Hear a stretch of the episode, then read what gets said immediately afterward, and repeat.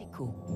Le numérique, les écrans ont-ils leur place à l'école? Alors le débat agite la communauté éducative depuis près de 30 ans, mais le fait est qu'utilisé à bon escient, le numérique à l'école comble des carences éducatives. Illustration ce matin avec une EdTech française partenaire de l'éducation nationale. Bonjour Laurent Joly. Bonjour Dimitri. Merci d'être avec nous. Vous êtes le cofondateur de Lalilo. Lalilo, c'est une appli web d'aide à l'apprentissage de la lecture. Alors racontez-nous un petit peu ce que vous faites. Tout à fait. Donc ça fait 5 ans qu'on travaille sur euh, cette application qui euh, va aider les professeurs des écoles de CP, CE1, CE2 à différencier leur enseignement de la lecture, c'est-à-dire à être capable de s'adapter à chacun des élèves de leur classe, les plus forts, les plus faibles, chacun à leur niveau. Donc il y a deux interfaces, une interface pour que l'élève puisse faire des activités en autonomie euh, à son niveau, à son rythme, pour qu'il puisse progresser au mieux, et une interface pour que l'enseignant puisse avoir des informations sur ce qui se passe dans sa classe, comment ses élèves progressent, et qu'il puisse éventuellement intervenir. Voilà, vous êtes partenaire de l'éducation nationale, hein, ça, ça, ça s'est notamment vu l'année dernière. Ça prend quelle forme ce partenariat? Donc en fait, on a remporté euh, il y a un peu plus d'un an un appel d'offres euh, avec le ministère de, de l'éducation nationale, un appel d'offres en plusieurs phases. Une première phase de co-construction où pendant un an, un peu plus d'un an avec le, le Covid, euh, on a euh, co-construit euh, cette solution, la Lilo, pour que quelques enseignants puissent s'en emparer, puissent faire des retours et nous dire voilà ce dont ils ont vraiment besoin dans la salle de classe. Une deuxième phase de, de montée en charge dans laquelle on est, où on essaye d'accompagner un maximum d'enseignants pour pouvoir, sur les quatre années suivantes, proposer euh, cette solution à l'ensemble des, euh, des, professeurs de CP, CE1 et CE2 de France qui souhaiteront s'en emparer. Alors combien d'élèves, combien d'enseignants utilisateurs à ce jour pour vous? Alors aujourd'hui euh, en France, on a à peu près 20 000, on, on, accompagne à peu près 20 000 élèves, 2000, pardon, 20 000 enseignants et, et, et 300 000 et 300 000 élèves. Et, et, et, ça représente quand même beaucoup parce qu'il y a 135 000 enseignants en France en CP, CE1, CE2 et tous n'ont pas forcément euh, le matériel nécessaire euh, pour pouvoir utiliser des solutions comme la Lilo dans leur salle de classe. Alors, vous avez une annonce importante à faire ce, ce matin, Laurent Joly. Annonce qui va en désoler certains, mais vous devenez aujourd'hui la filiale européenne d'un grand groupe de tech américain. En quoi c'est une bonne nouvelle pour vous?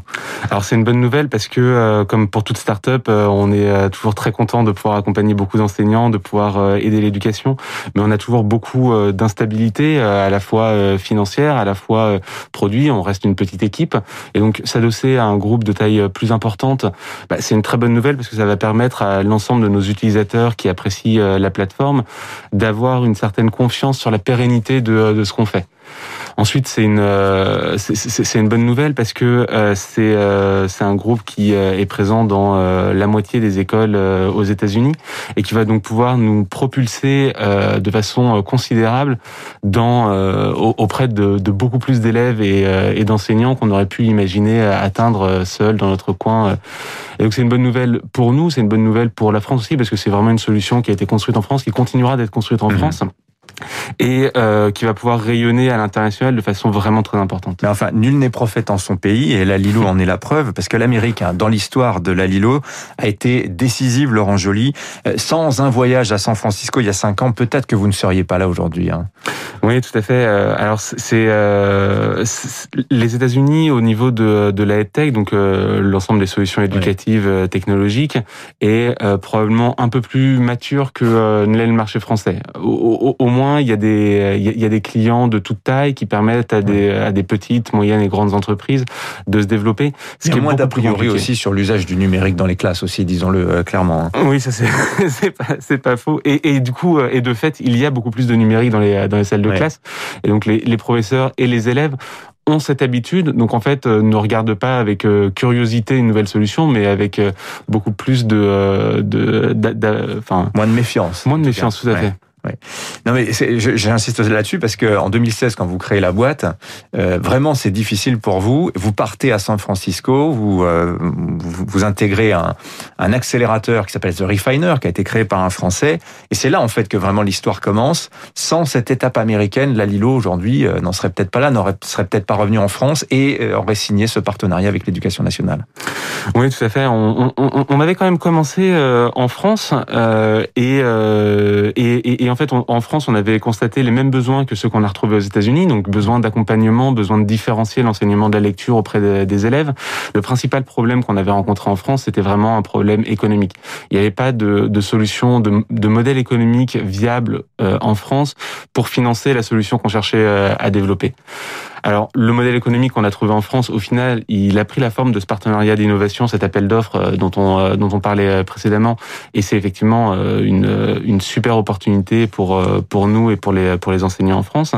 Mais sur une phase transitoire, pour démarrer notre projet, on, a, on s'est effectivement appuyé sur les États-Unis euh, et, euh, et, en fait, euh, c'est là-bas aussi qu'on a euh, toujours eu notre plus grande base d'utilisateurs. On a à peu près la moitié de nos utilisateurs qui sont aux États-Unis.